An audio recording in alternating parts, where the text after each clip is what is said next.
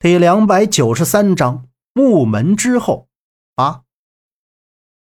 把子的回应说话语气不再是之前的样子，他现在说话一本正经，并没有他家乡的口音。周震看着他，继续问道：“你是怎么知道的？”夏洛伊在旁边也用奇怪的眼神看着把子，他也很想知道，因为杨木的这个怪病，这世上应该只有自己的老爸最为清楚。就见靶子没有说话，用镊子在处理杨木的手掌。他先是把那些烂肉清理掉，之后又在观察伤口处的出血点。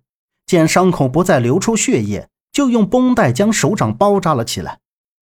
然后靶子抬头说道：“我虽然把他的血止住了，但是他毕竟失血过多，身体非常虚弱，还是需要输入血液。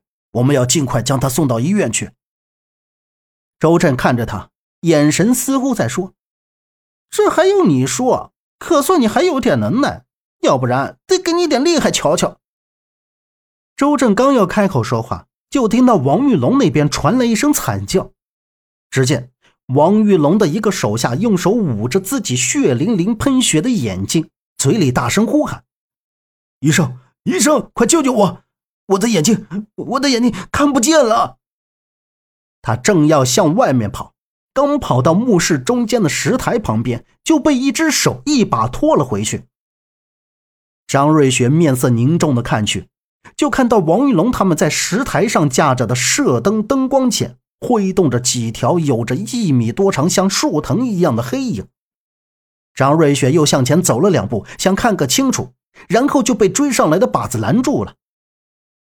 当他们看到前面还有三四个人在互相扭打在了一起，还有两条忽闪的黑东西伸向他们，把子一下就感觉情况不妙，立即说道：“小雪，你先别过去了，很危险，我去看看。”怪兽，你小心点，要是看到虎皮血书，一定要带出来。”张瑞雪叮嘱道。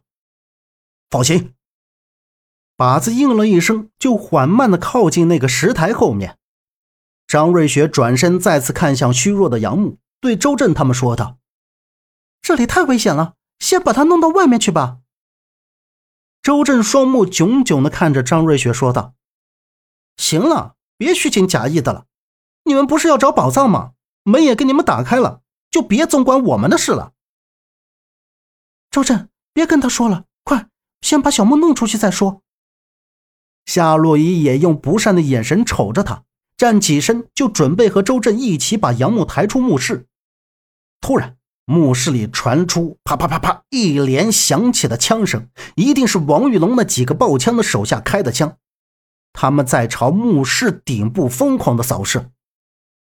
只见那顶部好像是有什么黑乎乎的东西在游走，好像非常的细长，扭曲蠕动的速度很快，躲子弹的速度也非常快。朝墓室的门口方向快速的移动过来。当那黑乎乎的东西停到了杨木他们上方时，就听靶子站在石台处大喊：“小雪，快闪开！快闪开那里！”张瑞雪刚扭过头向上看，千钧一发之时，他的肩膀就被什么东西给勾住了。还没等他反应过来，就被拉到了半空之中。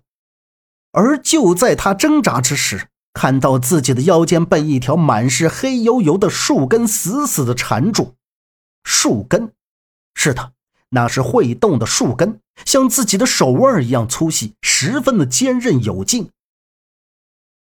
树根会动，这怎么可能？张瑞雪闪烁着眼睛，用另一只手去拍肩膀上的树根。阿子从旁边的人手里抢过来一把枪，朝着那粗壮的树根开着枪。王玉龙神色仓皇的从石台后面跳出来，他的两个手下举着枪护在左右。夏洛伊在看到张瑞雪被吊起来时，惊悚的尖叫了一声，在扫向墓室里面。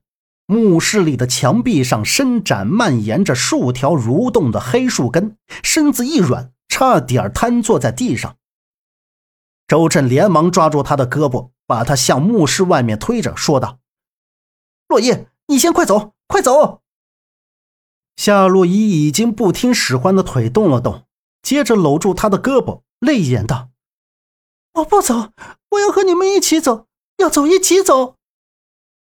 再看到张瑞雪已经被拖到了石台的上方，不断的挣扎着，把子无暇去管其他人，转身举枪又朝上面连开了几枪。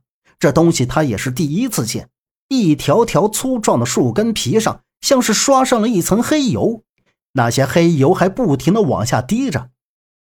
那这树根是从哪儿冒出来的？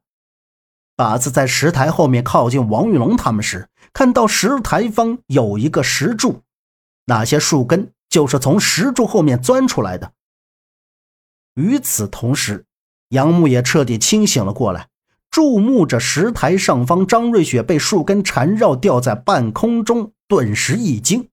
他刚刚迷迷糊糊听到了杂乱的脚步声和夏洛伊的叫喊声，却不知他们遭遇了这么恐怖的奇怪东西。就在这时，一条粗树根疯狂地朝着他们袭来。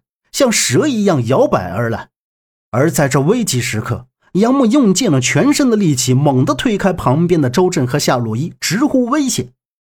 之后就被树根一甩，在地上滚了几圈，爬起来，回头冲周震大喝，让他把夏洛伊带走。他的话音刚落，那条树根就迅速的游走到杨木的面前，杨木支撑起身体，一个侧身翻躲开了树根。他又冲周震他说道。周震，你快带洛伊走啊！不要管我。此刻，杨木看到那个随行医生冲到墓室门口，拉拽着周震和夏洛伊就向墓室外面跑。见他们两人跑了出去，自己便松了一口气。看到数米长骇人的活树根伸缩着向墓室门口外面窜，杨木再次爬起身，他又阻止这东西伸向外面，踉跄的向墓室门口走去。来到墓室门口，杨木寻找着两侧墙面上关闭砌墙或者石门的按钮机关，终于让他找到了一个触动按钮。当即，杨木就按了下去，就见那面砌墙从上面缓缓地移动下来。墓室内的其他人看到砌墙在下移，都想摆脱掉活树根逃出去。